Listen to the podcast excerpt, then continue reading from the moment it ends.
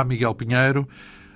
Olá. Hoje uh, falaremos da quinta essência, não de uma personalidade, mas uh, talvez de uma época, uh, sobretudo a partir da noite em que um, o dono disto tudo, pelo menos na altura, o presidente do Conselho António Oliveira Salazar, a noite em que ele foi operado de urgência, portanto, poucos dias depois de ter caído da cadeira.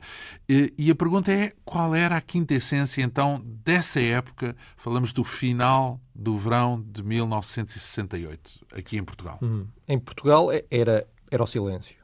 Uh, o silêncio, não tanto naquele sentido uh, mais clássico de a censura, a ditadura, etc. Mas era um país uh, onde era possível guardar uh, segredos. Das conveniências, portanto, era, é isso? É, é, exatamente.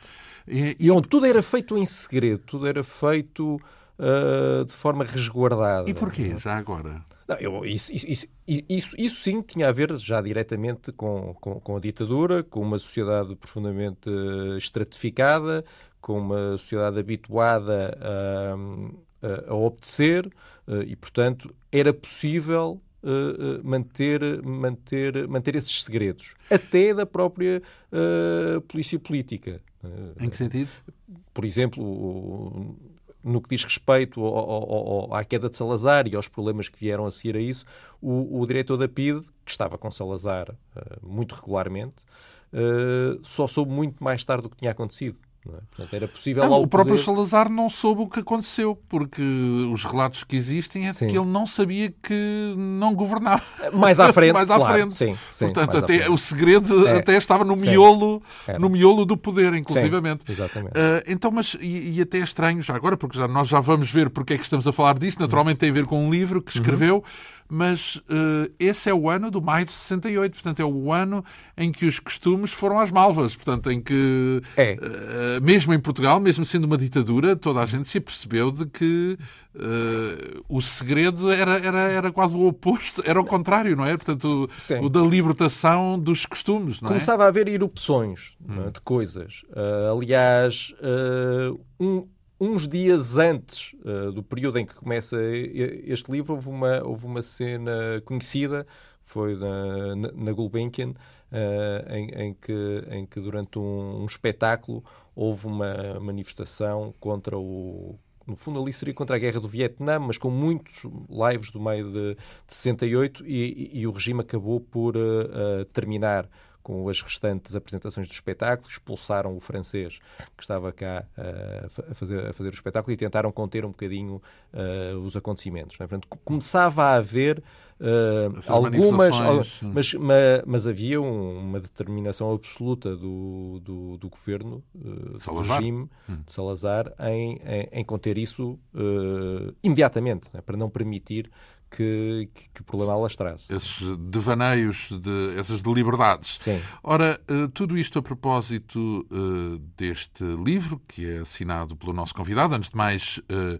Miguel Pinheiro é jornalista, formado em Direito. Durante nove anos foi diretor da revista Sábado.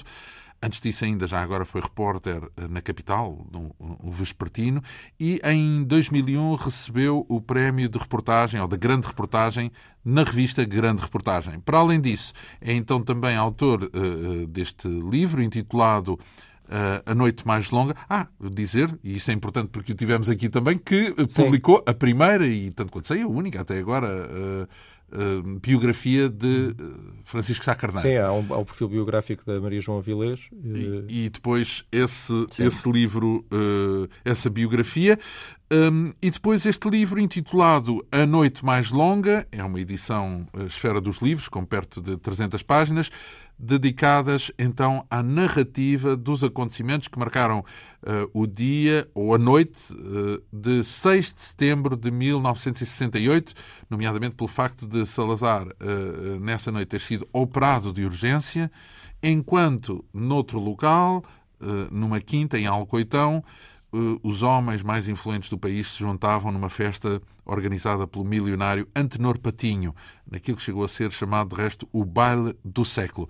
Hum, antes de mais, quais foram as suas fontes para reconstruir o que se passou uh, naquele dia, naquela noite de uhum. 6 de setembro de 68? Bom, há, há, há, há, três tipos de, de fontes. É? Eu usei três tipos de fontes.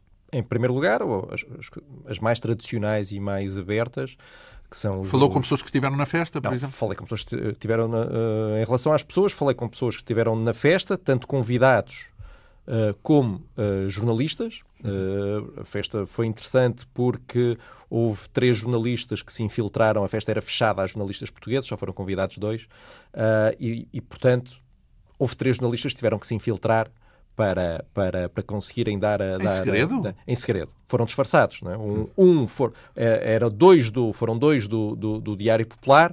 Um, o Antenor Patino. Uh... Mas naquela de paparazzis, não, não era nada mais. Ou seja, era, era uma festa que tinha interesse para a imprensa por, por pelas celebridades, claro. claro. Não, eles, eles infiltraram-se para relatar o que lá aconteceu. Um dos jornalistas foi, foi o Nuno Vasco, era um dos jornalistas mais novos do Diário Popular, e ele uh, disfarçou-se de criado especialista em vinhos. Porque ele, ele entrou com uma brigada. É muito uma, atrevido. É, é, muito atrevido, muito atrevido. Uh, ele cortou a pera e cortou um bocadinho o cabelo e para não ser reconhecido, porque ele, ele era da zona de Cascais e conhecia muitas pessoas que estavam na festa, e então, para passar mais despercebido, cortou a pera e cortou o cabelo e conseguiu entrar juntamente com uma brigada de, de empregados e entrou uh, como especialista em, em, vinhos. Então entrou a meio da tarde, esteve lá a lavar pratos, a preparar as coisas todas e depois contou o que se tinha, uma parte do que se tinha passado e eu falei com ele uh, agora. O segundo jornalista que se infiltrou foi o Nuno Rocha, que mais tarde seria o diretor do, do, do Tempo. Uhum. que estava também no Diário Popular e que se infiltrou como uh, uh, engenheiro especialista no sistema elétrico. E então, uh, imaginativo também. E, também. E também foi. E o último... É uma escola, quase. Não, perfeito. Aliás, eles no Diário Popular, eles tinham uma das duas jornalistas convidadas uh, por cima da mesa era do Diário Popular, era a Vera Lagoa, que era a mais influente cronista social uh, na época, uhum. e foi convidada, que seria seria, eu acho que Antenor Patino teve medo de não convidar a Vera Lagoa, porque era, seria dramático, a vingança Arrasavam. dela seria dramática. Mesmo assim era difícil controlá-la, não é. atendo lá, então.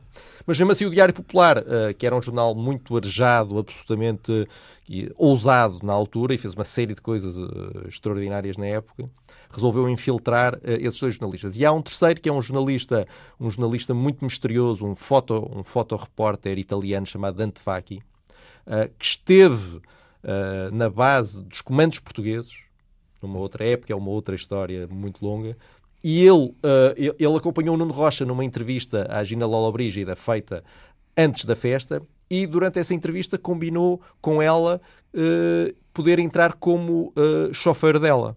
Então ela disse que sim, senhor. Ele vestiu, vestiu, vestiu um smoking, entrou como chofer. Depois de estar lá dentro, conseguiu entrar na festa. E a Gina Lola Brígida, imagino que por uma questão de solidariedade uh, para com um compatriota que estava em dificuldades, aceitou até levar a máquina fotográfica dele debaixo da estola, disfarçada, e quando estavam, quando estavam dentro da festa, o Nuno Rocha tapou, pôs-se à frente dos dois para ninguém ver, e a Gina Lola Brígida, por baixo da mesa, passou a máquina fotográfica ao Dante Vacchi e ele tirou fotografias do... do... Portanto, então, foi... as fotografias que há da festa são desse italiano? Não, Há outras porque uh, o Antenor Patino não convidou jornalistas portugueses, mas convidou muitos jornalistas estrangeiros. Ah. Convidou Parry Matos, Vogue, enfim, As vieram Society. sim, imensos. Todos os grandes cronistas sociais, os cronistas sociais, os grandes cronistas sociais brasileiros, aí o Ibrahim Suede, por exemplo, uh, uma que era uma grande cronista social do Globo, a Suzy, que era uma grande cronista americana social. Já agora qual era a intenção? Porque ele, ele, nem sequer era português, não é? O sim. Antenor Patinho. Não, era e, tinha, e, e, tinha uma quinta em Portugal, é isso? Ele tinha uma quinta em Portugal porque uh, uh, a segunda, a irmã da segunda mulher tinha uma quinta em Portugal. E então, tanto eles, enquanto casal, vinham cá visitar a irmã uh, uh, regularmente e ele gostou imenso de Portugal e resolveu comprar uh, uma quinta, comprar uma Sim, quinta ele era um tudo aquilo. homem de uma riqueza não, incrível. Ele era é? um, um, dos homens mais ricos do mundo, quer dizer, não, não, ele era, ele era. Estaria na Forbes. Não, não, absolutamente. Quer dizer, ele foi mais tarde ele comprou o primeiro apartamento em Manhattan a primeira vez que um apartamento foi vendido por mais de um milhão de dólares. Sim. Foi ele que o, o mais comprou. caro, portanto, Sim, de Manhattan. mais claro, da, a primeira vez que se passou a fronteira do, do milhão de dólares para um apartamento foi, foi, ele. foi, foi dele. Ele tinha enfim, há histórias absolutamente míticas sobre ele e sobre a família dele. Uma então, das... Mas porquê é que ele vem cá fazer uma festa dessas? mais depressa faria em Paris, ou em Londres, ou não sei onde, não? Sim. É, é, Lisboa porquê? Por um lado, por um lado, porque ele queria. Lisboa, uh, quer dizer, Alcoitão. Sim, há várias, há, há, várias razões para isso. Uma é uh, que ele queria mostrar a casa. Essa é a, é a, Ai, é a razão. era uma casa era... digna de nota, é isso? Não, era uma casa absolutamente extraordinária. Um palácio, um palacete. Não, um palacete que foi decorado pelos os melhores arquitetos e decoradores de interiores uh, do mundo. É? O, uh, aliás, houve dois decoradores, uh, um americano e outro francês, que se juntaram, que não trabalhavam juntos, mas que Antonio Patino juntou para fazerem a, a decoração de, da quinta e que a partir desse trabalho em conjunto formaram uma só empresa que se tornou na mais importante empresa de decoração de interiores do mundo inteiro. É? Ele teve as melhores. Aquilo, eh, aquela quinta tinha tudo: uma sala de cinema, uma pista de bowling.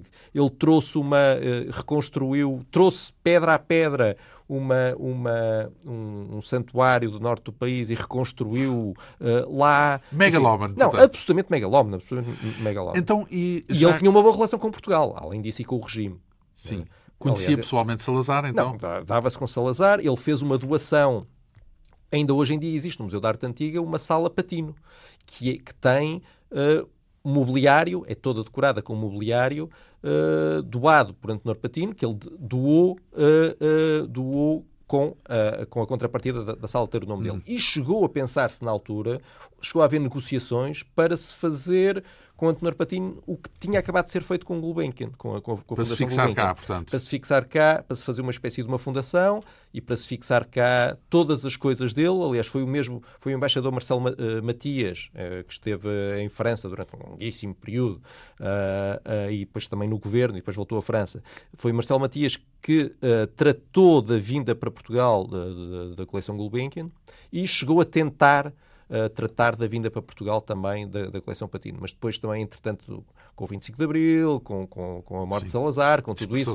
Não, não. Então, a, a, quinta ainda existe já agora, essa quinta da Alcoitão? Sim, é, é, é, é, a Quinta Patino hoje em dia, que é um dos mais caros uh, uh, condomínios fechados do país. Não é? Ah, muito bem. Então, Uh, esse era o cenário desta tal festa, deste baile do século.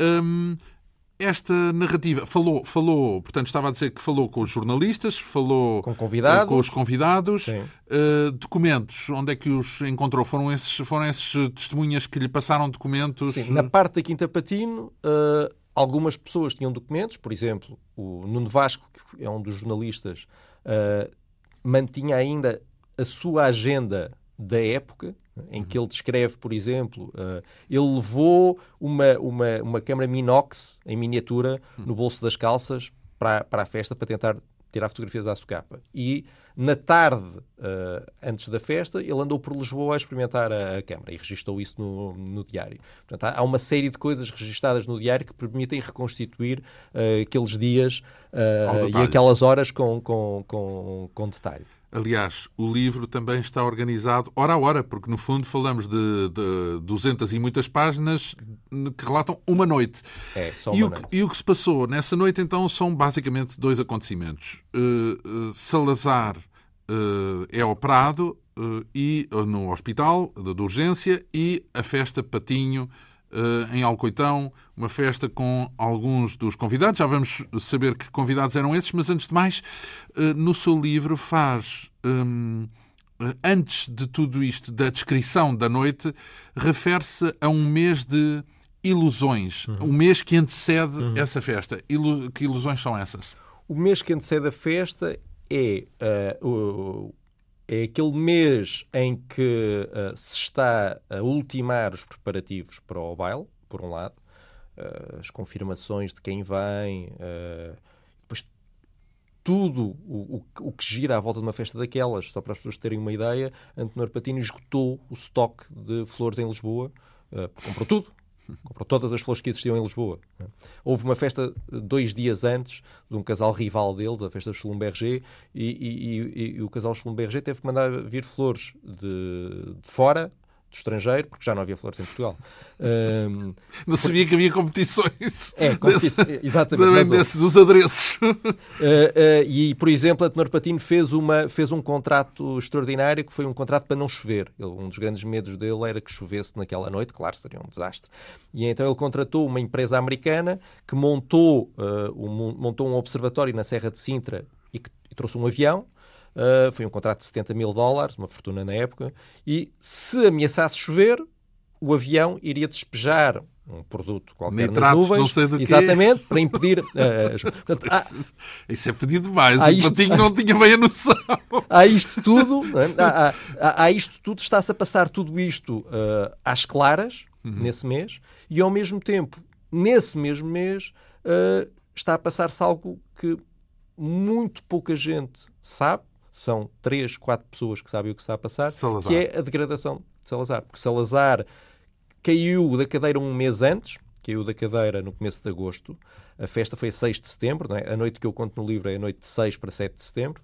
Salazar caiu da cadeira a 1 de agosto, pediu absoluto segredo em relação ao que estava a passar e teve um mês de degradação absoluta. Eu chamo esse mês. Porquê? Porque havia uma de... hemorragias internas, é Exatamente, isso? Ele teve, lentamente. Fez uma foi... hemorragia na cabeça e começou a ter sintomas. Esse mês de ilusões de que eu falo no livro é Uh, a ilusão de que tudo está bem com o regime, a ilusão de que Salazar está bem, mesmo tendo Salazar na altura 79 anos, as pessoas achavam que Salazar era imortal na prática. Não, não é, é, é, ninguém se preparou para a morte de Salazar. Portanto, há essa ilusão de que uh, o regime está para ficar e, ao mesmo tempo, criou-se uma histeria à volta da festa que criou uma ilusão de, de, de riqueza no país. Uh, no fundo, uh, o país estava a ver os ricos quando era um país uh, paupérrimo. Portanto, há, há, há, há, estas, são, es, são estas as duas ilusões a que eu me. Pá, as contradições, quase que podemos dizer. Depois hum, começa a narrativa com Salazar uh, no Forte de Santo António, no, uhum. no, no Estoril, penso eu, uhum. uh, e com quatro homens que o rodeavam porque ele um, está no carro e vai a caminho. Antes de mais, o, o que é que se passou nessa, nesse dia para ele ser ir eh, de urgência para o hospital? Uh, o que se passou foi que tornou-se evidente que Salazar ia morrer se não fosse feito mais nada. Mas uh... nesse dia em especial ele Sim. revelou que mostrou alguns sintomas às, às pessoas que trabalhavam com ele? Não, é as pessoas que trabalhavam com ele foram observando... Uh... Ao longo dos dias, sim. Sim. Uh, principalmente um, um dos documentos que me ajuda a reconstituir esse mês é um, um, um, documento inédito que tem umas 80 páginas manuscritas que foi feito pelo último secretário de Salazar, Anselmo Costa Freitas, que uh, era um documento que estava na posse da família uh, e que e, e, a família permitiu usar o, o, o documento para da esta, família para, do secretário. Da família do, do, do, secretário e onde é contado com todos os detalhes uh, e quando eu digo todos os detalhes são detalhes que vão desde o que era dito, reconstituição de diálogos, até o que as pessoas estavam a vestir em determinada altura, como se estavam a movimentar, é, é, é, é um documento absolutamente extraordinário. E é revelador também dessa revelador. tal degradação? Claro. Ele vai registando lá uh, a, a, a, progressiva degradação. Salazar como? começa por ter variações de humor, por exemplo, que são atribuídas ao facto de ele estar a ultimar uma remodelação governamental, que seria a última remodelação governamental de Salazar, e que foi muito polémica dentro do regime. Uh, o Presidente da República foi contra uh, as escolhas de, de, Salazar, achava que era uma cedência ao setor mais, li mais liberal do, do regime. Uh, vários dos principais conselheiros de Salazar foram contra uh, aquelas escolhas. Uh, portanto, foi preciso, Salazar teve que impor aquela remodelação governamental e as pessoas trabalhavam mais de perto com ele e que, no fundo, eram duas. Que eram? Que eram os secretários dele. Salazar não tinha um chefe de gabinete, Salazar tinha Uh, para além da Dona Maria, imagino. Para, para além da Dona Maria. Uh, tinha dois secretários que alternavam um com o outro, mas por coincidência, neste último mês, foi só um dos secretários, porque o outro foi de férias.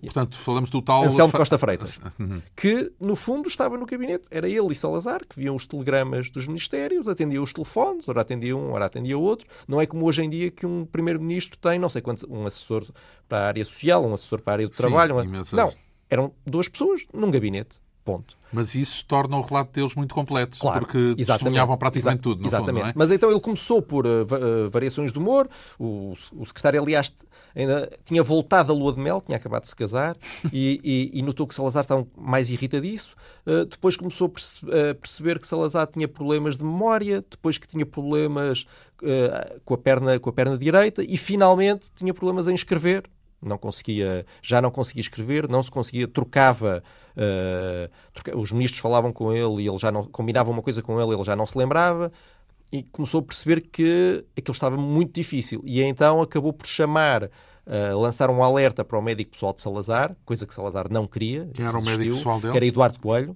uhum. que era médico de Salazar desde o final da Segunda Guerra Mundial. Uh, seguir à Segunda Guerra Mundial, Salazar teve, uh, teve um, no fundo, uma depressão. Uh, e Salazar era muito vigiado por médicos. Uma depressão? Teve, teve. teve uma, quer dizer, ele teve um, um ele teve um, uma situação depressiva e atende situações depressivas ao longo e, e, várias coisas que eram atribuídas a isso, perda de voz, etc. Tudo isso. Enfim, uhum. Um misto de pressão com depressão. Uhum. Uh, e lançaram o alerta para o médico de Salazar e o médico de Salazar arranjou um, um neurocirurgião para ver para, para o ver. Arranjou primeiro um oftalmologista, porque é possível, através dos olhos, tentar perceber se há alguma lesão. É o tal Ferraz Oliveira, é isso? Exatamente. Uhum. E percebeu-se que Salazar estava, no, estava num, num movimento muito acelerado de degradação e que podia entrar em coma a qualquer momento e podia morrer. E que era preciso operá-lo, uh, operá-lo ou, enfim, depois há aqui uma dúvida. Uh, um, um dos pontos nesta madrugada é que há uma discussão violentíssima tumultuosa e que provoca a incompatibilidade entre os dois médicos, o neurocirurgião e o médico assistente Salazar, que se prolongou até depois da morte. O era Vasconcelos, era Vasconcelos Marques. Que se prolongou até depois da morte de ambos, uh, porque um queria operar e o outro não. Um achava que Salazar tinha um hematoma. Quem é que queria operar?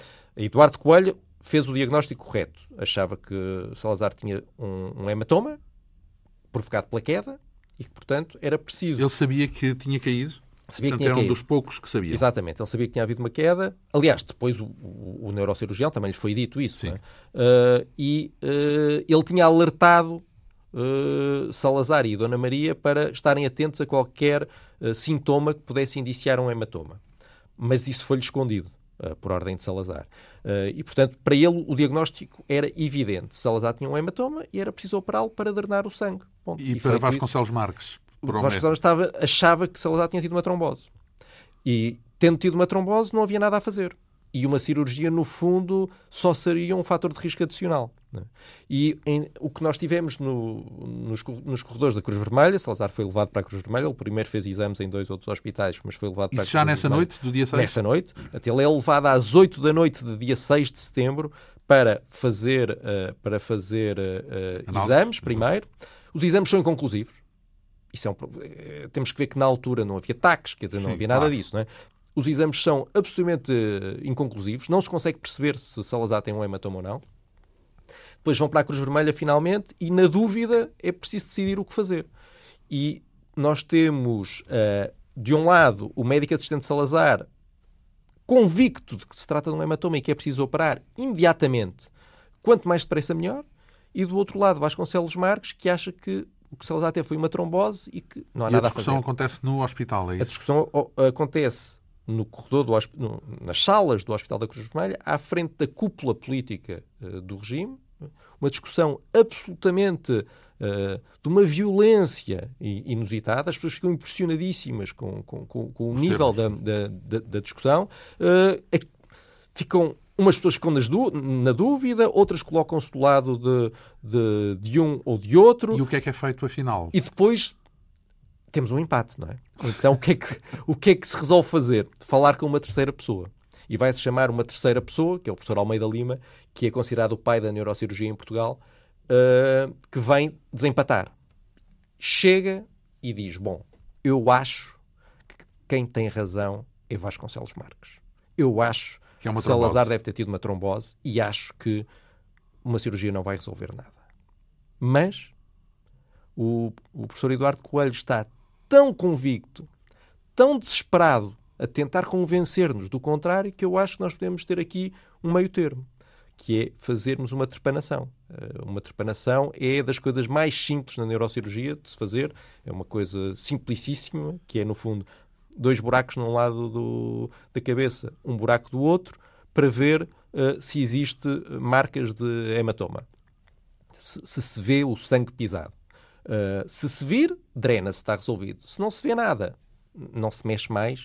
E, e, e, ou nem se tapa. Né? Uh, e fica, e fica feito. E foi a forma de tentar acomodar um bocadinho as duas, as duas, as duas situações. Porque Eduardo Coelho estava absolutamente. Uh, não, não, não, admitia outra coisa. Uh, ele, ele, ele, relata na, nas suas, nas suas, nos seus apontamentos que estava, estava desesperado para, para que as pessoas o ouvissem. Sim. E é, composta então uma, uma, uma equipa para fazer, a, para fazer a cirurgia. Isto já estamos na madrugada uh, de 7, né? a, a, cirurgia começou às, às 4 da madrugada. Toda a equipa de cirurgia é da oposição, todos eles com ficha na PID, todos eles vigiados pela, então, pela, pela, polícia política. Então, e não sabiam, é isso? Não, não, sabia-se, sabia-se perfeitamente. Aliás, Mas porquê? Porque não havia, não havia know-how uh, uh, sem ser de, de, pessoa, de opositor. Há, há, há, dois pontos. Por um lado, uh, Eduardo Coelho tentou outros dois cirurgiões antes de Vasconcelos Marques. Mas como nós estávamos no verão, Uh, Ai, mas foi o Vasconcelos Marques que fez essa cirurgia. Foi Vasconcelos Marques, exatamente. Apesar de ser contra. Apesar de ser contra apesar, ou apesar de achar que não, não, não iria dar, dar nada. E, e Vasconcelos Marques é Uh, vem de uma família de, de, de, de republicanos, não é? Ele é, ele então, é sobrinho por afinidade de Brito Camacho. apimentar aqui a história com uma especulação pura e dura, até era do interesse dele dizer não. que aquilo era uma trombose para deixar o homem morrer, não é? Portanto, Sim, não, mas eu acho que não, havia, foi havia genuíno. Uma... Foi não, não, foi absolutamente genuíno. E havia uma e havia, por um lado, uma enorme preocupação em que aquilo corresse bem e depois um enorme alívio uh, a seguir. É? Eu, eu, eu, consegui reconstituir no livro a, a, a, a operação, operação uh, porque eu falei com duas das, das, pessoas, dois dos médicos que intervieram, o número 3 da equipa e eh, com o elemento mais novo da equipa. E que, e, assistiram a tudo. E que assistiram, assistiram a tudo. E o que aconteceu foi que Uh, enfim, mas Vasconcelos Marques é familiar de republicanos, recebeu a, a, a PID, interceptou-lhe o avante que lhe era enviado uh, para casa, tem cartas uh, na ficha da PID dele, cartas até pessoais dele, enfim, absolutamente vigiado. Uh, Álvaro Ataíde, que era o número 2, o número 2 da, da equipa, da equipa. Tinha participado, uh, uh, o pai dele tinha participado num golpe contra Salazar há muitos anos e ele tinha apoiado, o, o, o médico tinha apoiado todos os movimentos de oposição a Salazar, todos os candidatos presidenciais, tudo, e a, além de ser um maçom uh, com um alto, quadro, um alto cargo dentro da, da, da, organização, enfim, e, e, e, e, houve um outro médico também que quando chegou lá, enfim, lá estava uma série de brigadas da PID, quando chegou quando estava nos corredores do hospital, cruzou-se com um dos homens que já o tinha interrogado, uh, António Maria Cardoso. Uh, eles vão, fazem a cirurgia, uh, fazem a trepanação e nós temos que imaginar a sala de cirurgias. Havia 16 pessoas na sala de cirurgia. Havia a equipa médica, depois estavam. estavam uh, e depois estavam amigos de Salazar, por exemplo, Issaia Barreto, que foi uma pessoa absolutamente fundamental naquela noite e que era era, era, era professor, uh, era médico e professor uh, universitário. Fundamental porquê? Já agora? Porque ele, Porque ele é, como ele era médico e era um dos principais amigos e mais antigos amigos de Salazar, quando era preciso, foi ele, por exemplo, quem tomou a decisão de chamar o terceiro, o terceiro médico para vir tentar desempatar. É? As pessoas achavam que ele tinha conhecimentos de medicina e, portanto, estava, estava capacitado para tomar decisões. Ele, uh, qual era a função dele? Era? Não, ele não, ele não tinha não nenhum. tinha função nenhuma, não, não, era médico só. Ele não tinha nenhum cargo no, no regime. Aliás, uh, também ele era, apesar de ser um dos principais amigos de Salazar, jantava todos os sábados com Salazar em São Bento, era também ele vigiado pela PIDE. Eh, porque ele também tinha ligações à, à, à, maçonaria e a grupos oposicionistas. Aliás, ele tinha vindo, do, uh, anteriormente, tinha, tinha apoiado, uh, tinha sido uma pessoa com alguma relevância na Primeira República, mas depois, pela amizade de Salazar, tinha, tinha, tinha no fundo. Abdicado dessas sim, coisas. Bom, mas quer dizer, mas sempre com ligações à oposição e também tem uma longuíssima ficha, ficha na PID, que é, um, é interessante, porque um dos homens mais próximos de Salazar absolutamente vigiado. Isso quer dizer que Capito vigiava toda a gente. Toda a gente, mas quer dizer, mas e seguramente com, acredito com o acordo de Salazar. Não parece que fossem, fosse possível que fossem sem... vigiar sem o acordo de Salazar. Uhum. Mas ele, Bissai Barreto, também está, na, também está na sala de cirurgia, está o diretor da Cruz Vermelha, está Eduardo Coelho. Enfim, Silva Paz, aquilo não. Está, Silva Paz, não. Uh, mas está uh, absolutamente repleta a sala de cirurgia. E uma enorme tensão. Uh, e quando, enfim, eles fazem a trepanação e estão a tentar, e quando olham, não têm a certeza se aquilo que estão a ver é sangue pisado ou não. e tem ali um, um momento hesitação. De, de, hesitação e de tensão. Até que finalmente vão, vão ver se é ou não e percebem, enfim, há sangue. É? E há uma sensação de alívio. Obviamente, Bissai Barreto, por exemplo, quase, quase foi às lágrimas, não é? pelo alívio daquilo estar resolvido, mas a equipa de cirurgiões ficou aliviadíssima. Mas porquê? Porque ele estava salvo. Bem, estava salvo naquele instante. Não, uh, ele estava salvo. Uh, depois ele teve os problemas que vieram a seguir não foram por causa do hematoma nem por causa da cirurgia. O que aconteceu foi que, passado algum tempo, Salazar teve um AVC do outro lado do cérebro. A cirurgia foi no lado esquerdo. Teve um AVC do outro lado que esse sim o incapacitou. Então não morreu da queda da cadeira? Não. Não. Ora, Sal... que essa... não. Isso, isso, é uma notícia quase. Todo o português Salazar... tem a noção não. de que ele morreu da queda, não, não. é? Salazar... Quer dizer, como uma, Sim. como uma, vá lá, uma consequência uh, uh, Aliás, Vasconcelos, indireta, pelo Vasconcelos menos, Marques dizia nos anos seguintes, ainda bem que o AVC foi do outro lado do cérebro. Por quê? Porque se tivesse sido do lado que eu operei, toda a gente iria achar que era uma consequência da operação. O que aconteceu depois da operação foi extraordinário. Salazar teve uma, uma recuperação absolutamente uh, extraordinária e rapidíssima, ainda por cima para um, para um homem uh, daquela idade. Mas enfim, mas isto também está ligado com a simplicidade de tudo isto, porque no fundo o que nós todos aqueles sintomas graves e preocupantes que Salazar estava a mostrar tinham a ver com a pressão, para as pessoas perceberem, no fundo ele caiu e formou-se um, um, um, coágulo de sangue na cabeça que estava a pressionar o cérebro. E isso é que lhe estava a trazer problemas. Saindo o sangue, saía a pressão e tudo voltava ao normal. Uhum. Até ele teve uma recuperação extraordinária. Aliás, toda a gente convencidíssima que ele voltaria ao, ao poder uh, uh, muito em breve. E Tem, voltou? Uh, ele, ele não chegou a voltar, ele não chegou a voltar porque ele foi ainda no hospital que ele teve o AVC. Foi ah. passado passado muito pouco tempo, ele estava, ele estava a almoçar. Uh, estava a almoçar Mas com... foi durante a convalescência, é isso? Foi, foi. Estava no quarto, no quarto do, uh, do hospital, estava a almoçar com o, o, o Dr. Álvaro Ataíde, com o número 2. Enfim, o Dr. Álvaro Ataíde não estava a almoçar, mas estava presente, estava, uhum. estava, estava numa das visitas regulares, e Salazar, de repente, põe a mão na cabeça e queixa-se, e, era o, e era o AVC. E foi isso foi isso que o incapacitou. E, e, ele ainda esteve muito tempo no hospital, esteve perto da morte muitas vezes. Uh, aliás, Vasconcelos Marques dizia. Isso que... no espaço de quantos dias depois, desse, depois dessa primeira. O AVC? Sim. O AVC foi uh, semanas, não é? uh, talvez duas semanas depois do. Depois Durante, no fundo, o período de, recobro, período, de recuperação. Exatamente. E depois Salazar ficou muitíssimo tempo no hospital, ficou um ano e tal, até voltar finalmente a São Bento, mas em que já não era Presidente do Conselho. É? Depois do AVC percebeu-se uh, que já não havia uh, volta é a dar. Se bem, que, se bem que até Salazar morrer mesmo, houve sempre o receio de que ele pudesse recuperar e o que aconteceria se ele recuperasse já e não soubesse de tudo o que fizeram. Exatamente. É? Porque Salazar, e isso criou um suspense enorme, porque Salazar de facto esteve perto da morte muitas vezes, mas muitas vezes mesmo. Há, há uma, uma, das histórias foi ele, ele enfim, no fundo, entrou em paragem cardíaca e foi preciso ir buscar, enfim, não seria um desfibrilhador, enfim, mas para, para este efeito seria uma espécie de, de desfibrilhador ali ao, ao, Hospital de Santa Maria para lhe dar um choque e para ele voltar.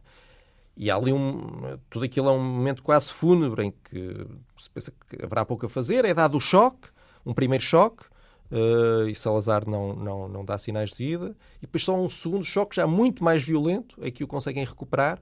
Uh, enfim, mas há uma série de episódios destes em que, no fundo, praticamente é escrito o obituário de Salazar e ele regressa sempre. Isto criou uma, um, um, uma Fama coisa mi- é, sobrevivente. exatamente. E, e- e de este homem não morre. E, e ele vai voltar. E, e depois como é que é? Como é que fazemos isto? Pois, Eh, vai voltar e descobre que andaram a encenar tudo à volta dele, Sim, e, etc. que já, e que já não, e que o substituíram e que, e que, e que prometeram coisas que, eh, com que Isso ele não devia concordava. dar um filme se uma mosquinha pudesse relatar o que se passou no- em São Bento e o teatro que se fez à volta dele, não é? Porque foi um teatro, não é? Claro, Porque claro, ele ia sim, decretando, pensando que estava a governar e não estava a governar, não é Exatamente, verdade? Manteve-se a ilusão Uma sempre. ilusão. Eh, e para aparar as decisões dele, porque ele diz uma coisa e depois não se vai fazer nada daquilo, por isso ele acredita que vai, não é? Sim, ele, no, no fundo, no fundo foi-lhe cortado todo, todo o feedback eh, do exterior, ou seja, os, iam lá ministros que já não eram ministros, iam lá fazendo eh, de conta que ainda eram, e como se fossem lá receber eh, instruções, eh, mas, eh, por exemplo, os jornais eram, eh, eram lidos e, portanto, não lhe liam notícias nenhumas que tivessem a ver com a governação em Portugal. Portanto, houve essa filtragem e, e, no fundo, nesse período, Salazar teve, eh, teve... Ele andava ali numa oscilação entre Isso a consciência e a inconsciência. Isso Estava, uma peça. estava. Um, um bom autor escreveu uma peça de teatro É, sobre, é sobre esse ano final É. eh, de Salazar. Enfim, estamos a falar então eh, com Miguel Pinheiro, autor deste livro intitulado A Noite Mais Longa. É uma noite dividida entre dois lugares. Um eh, no Hospital eh, da Cruz Vermelha, não é? Tudo isto acontece Exatamente. no Hospital da Cruz Vermelha, eh, Sete Rios, Sim. e, e onde eh, vão comparecendo também as outras figuras, porque entretanto há uma drenagem da festa, Sim, não é? é. Portanto, há pessoas que passam da festa eh, que se sabem, são informadas durante a festa, é isso? Também. Os dois acontecimentos vão se cruzando naquela noite e já se vinham cruzando nos dias anteriores. Então vamos cá andar um bocadinho para trás na festa. Ou seja, a festa. eh, quem é que vai à festa, antes de mais? Quem são as estrelas que. Porque eh, há cronistas eh, internacionais, não é?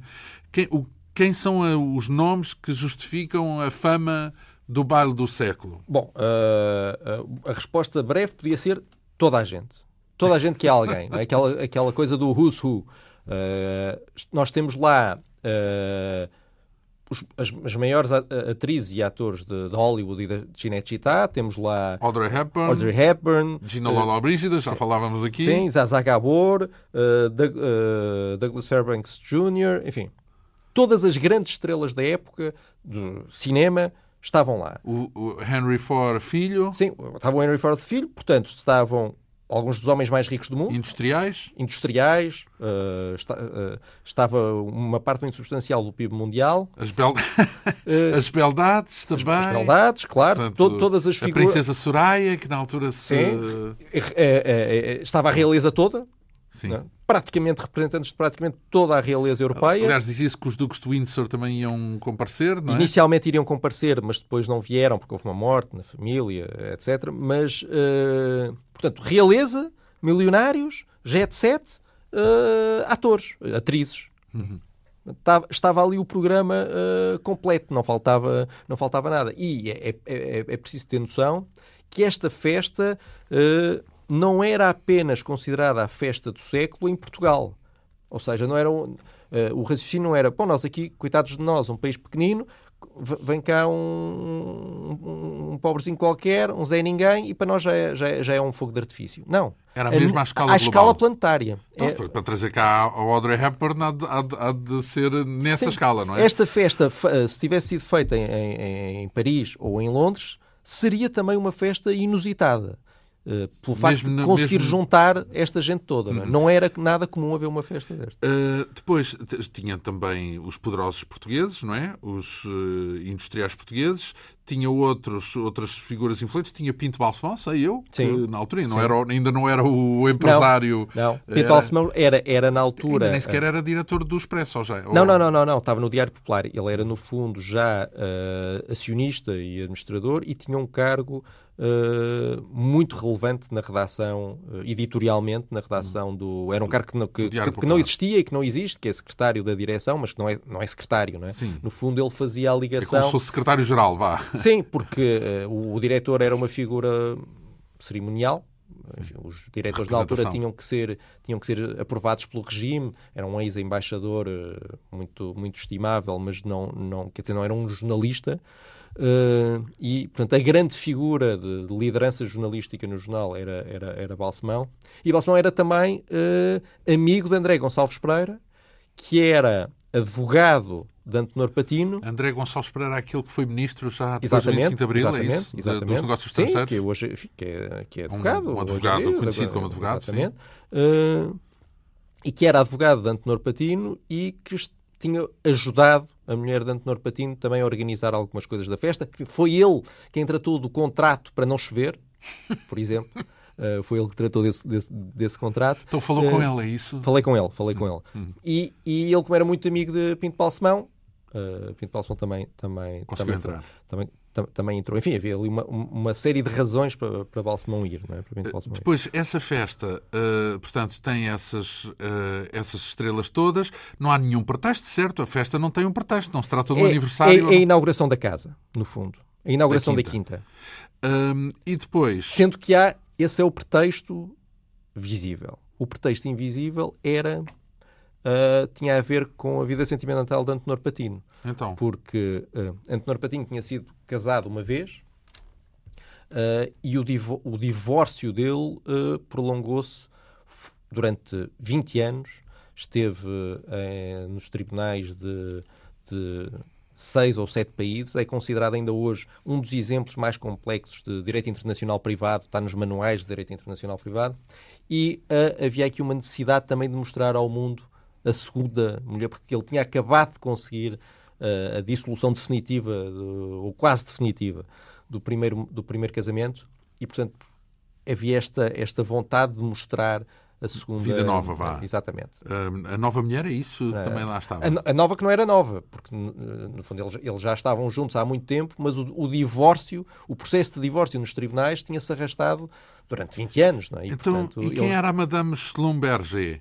Madame Schlumberger era uh, uh, casada, é uma portuguesa, é uma figura absolutamente extraordinária. É, Maria da Conceição exatamente, Schlumberger. E, e são os, fizeram a festa rival. Uh, o que aconteceu foi a festa Patino foi no dia 6 de setembro, e estas festas demoravam muito tempo a ser feitas, e a dada altura, logo no começo, o casal Schlumberger, que era constituído por Pierre Schlumberger, que era um milionário, eh, ele era francês, mas tinha feito fortuna no Texas com o petróleo, eh, e era casado com esta portuguesa, eh, Maria da Conceição Schlumberger, que é um personagem fantástico. Ela, ela, ela foi, por exemplo, a primeira portuguesa a usar lentes de contacto. foi, foi o casal Schlumberger foram, foram uma das primeiras pessoas no mundo a ter um jato privado. E ela depois viveu então, muito. Então, quando se diz fantástico, é no sentido de dinâmica, é isso de cheio de iniciativa. Não é fantástico no sentido de fazer uh, o bem ao, ao, comum do cidadão, é isso? O que o que o quê? Quando diz que uh, é fantástica ela. Fantástica ah, não, fantástica no sentido fascinante. Ah, é? sim, sim. Portanto... Mas depois ela tornou-se numa das principais.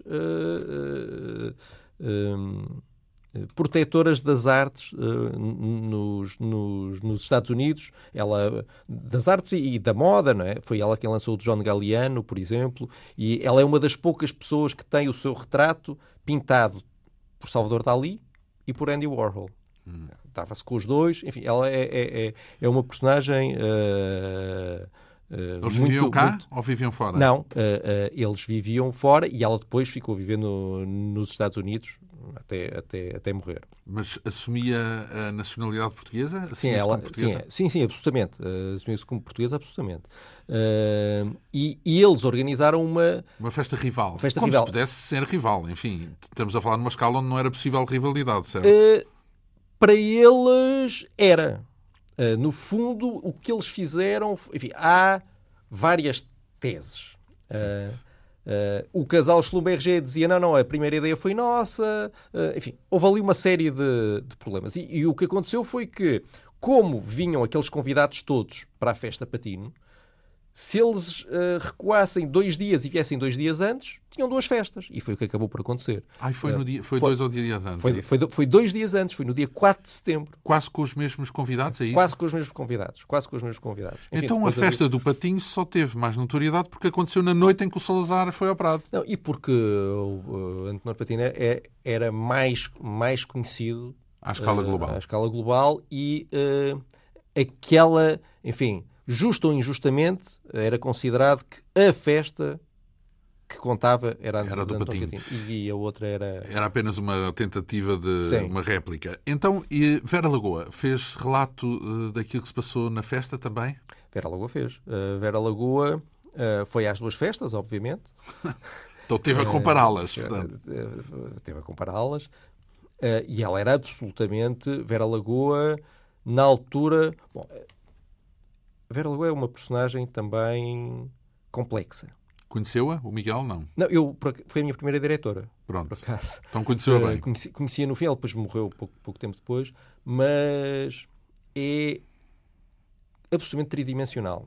Nesta altura, uh, porque é que ela foi às festas? As pessoas não sabem, mas ela foi opositora do regime também. Não, absolutamente. Ela odiava Salazar, porque ela foi uma exilada política. Não, porque ela, como depois de 25 de Abril, aqui é um parênteses, sim, sim, como claro. depois de 25 de Abril era conotada com a direita exatamente, e com a exatamente. direita assumida, sim, eh, muita gente acreditava que ela fosse salazarista, mas exatamente. ela de facto foi abertamente e assumidamente contra Salazar. É? Ela é? foi uh, exilada política aos 6, 7 anos, porque o pai participou numa sublevação contra Salazar e foi enviado para, para a África e, portanto, ela se, e o pai nunca mais foi reintegrado uh, nas Forças Armadas e tiveram imensas dificuldades económicas e ela uh, odiava Salazar.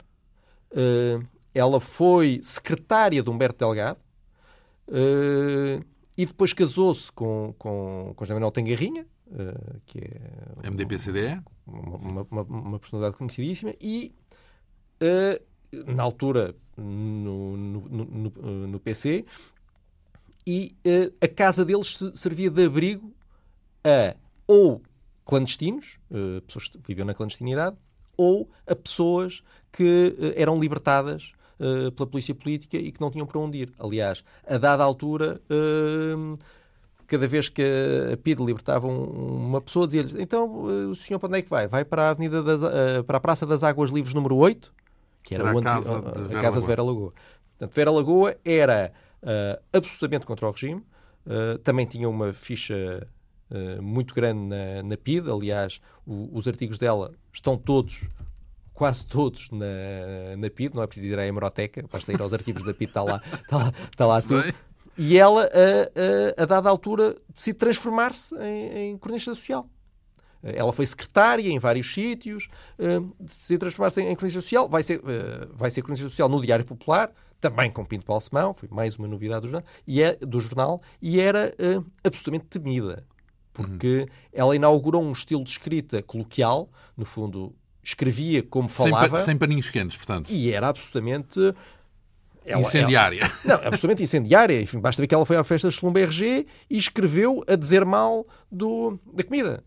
E, e no, no, próprio artigo diz: Bom, eu sei que um convidado não deve dizer estas coisas, mas a verdade é que aquilo não era, era pois. Era mau. Portanto, ela, as pessoas sabiam que ela não iria perdoar. Uhum. Uh, e não perdoava. E qual foi o relato que fez já agora da festa do Patinho? Eh, ela, enfim, fez uma, fez uma descrição de, muito centrada no, nos vestidos e nas, nas, nas, senhoras e tudo mais. Uh, ela odiava a Gina Lola Brígida, achava pirosíssima, a palavra que ela usava era pirosíssima e antipática e tudo mais. Uh, mas ela faz, faz um, um relato que é escrito, e depois ela, é, é um, é artigo interessante porque ela precisamente porque tem este estilo coloquial, vai dizendo: Bom, já são 8 da manhã, estou cansadíssima, o sol já está a nascer, mas ainda tenho que vos contar isto e aquilo e tudo mais. E, e relata também um bocadinho o ambiente, porque aquilo era um ambiente.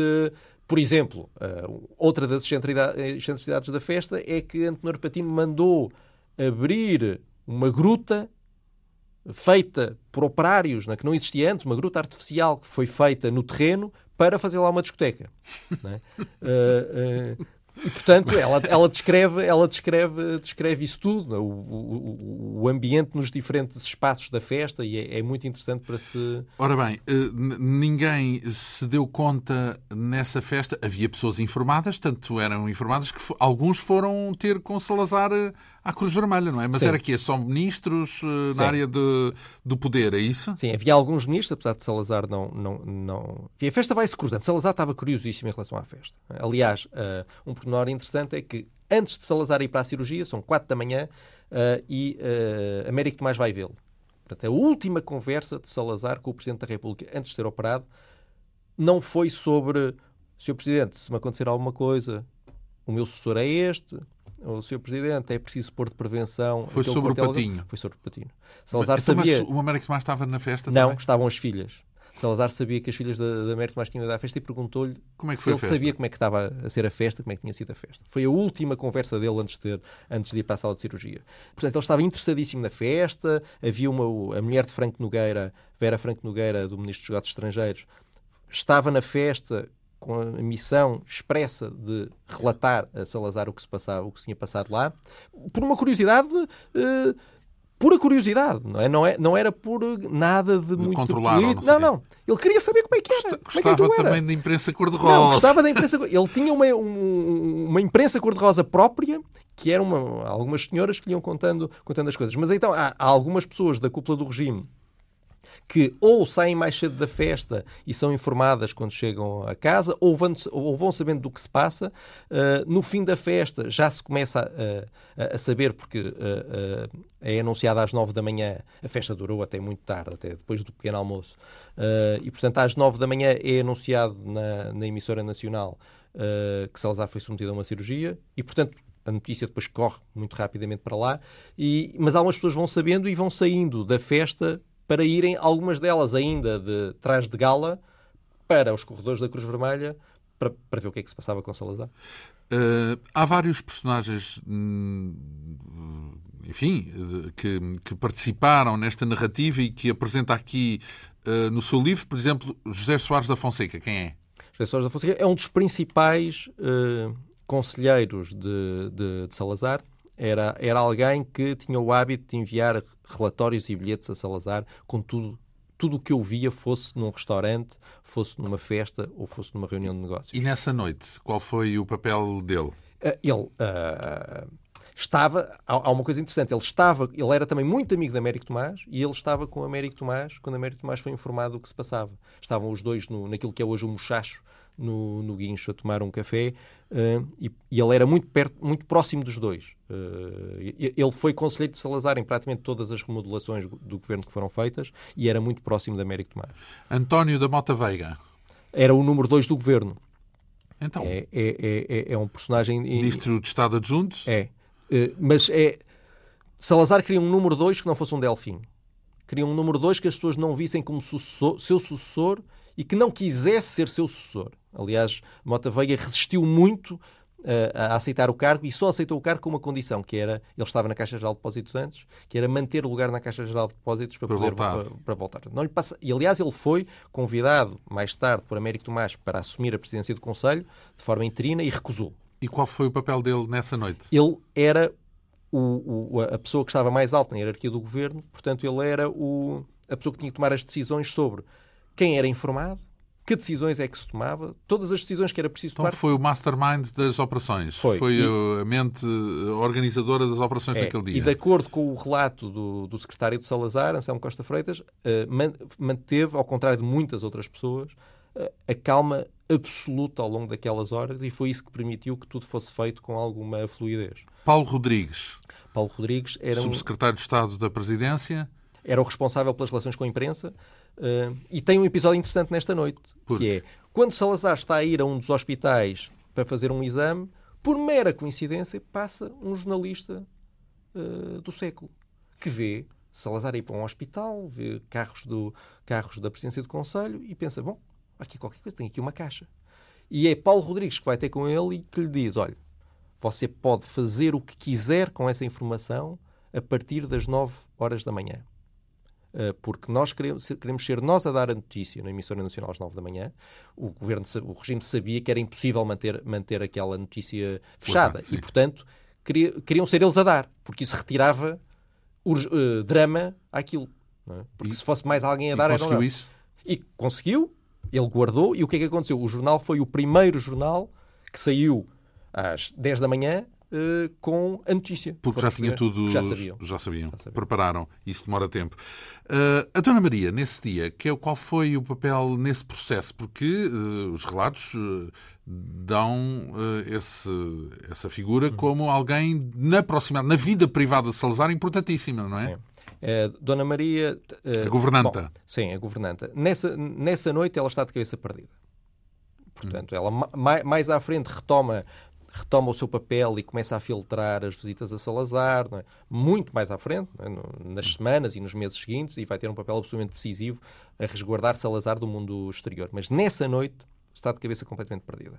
Ela primeiro não quer que Salazar seja internado, uh, quer que tudo seja feito no Forte, onde Salazar passava o verão.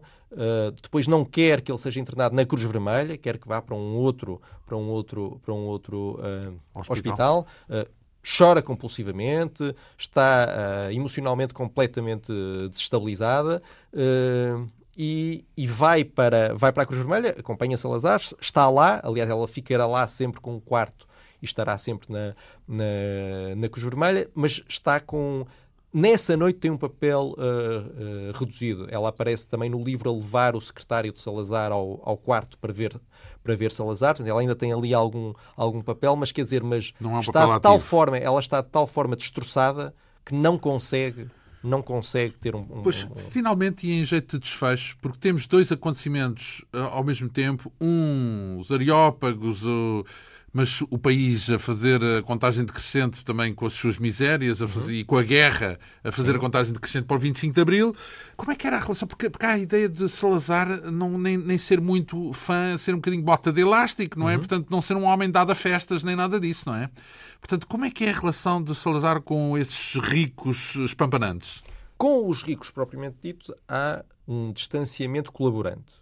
Isso no sentido de industriais, economia, etc. Exatamente. Etc, é? No fundo, Salazar eh, cria uma série de negócios que entrega a várias pessoas. Famílias, vá. Famílias e, uh, uh, com Antenor Patina em especial, preocupa-se em facilitar, em ter boas relações com Antenor Patino. No, no Arquivo Salazar há trocas de correspondência entre eles e, e nas trocas de correspondência vê-se que houve encontros, uh, ele teve um, Salazar teve um papel importante também nessa tal criação da sala Patino no Museu Nacional de Arte Antiga. Portanto, existe uma colaboração. Não é? Portanto, Salazar não, não em estilo, em fundo, uh, não, havia essa colaboração. Absolutamente. E depois uma, um fascínio pela vida dos ricos. Os covilhices? Não, é absolutamente. é, é, absolutamente. Enfim, não tem mal nenhum, mas. Sim, também é dos nossos dias, é verdade. Não é um vai, exclusivo vai, do vai, Salazar. Vai um bocadinho contra a imagem, mas ele uh, adorava saber. E, não, e nisso e em tudo o resto, por exemplo, ele, ele não ia ao cinema, mas quando uma das afilhadas ia ao cinema, ele obrigava a, a contar-lhe com todos os detalhes do filme para estar a reviver o filme não tendo lá ido. Enfim, eh, são os, os, os trâmites de uma noite que ocupou parangonas nos escaparates por causa da festa Patinho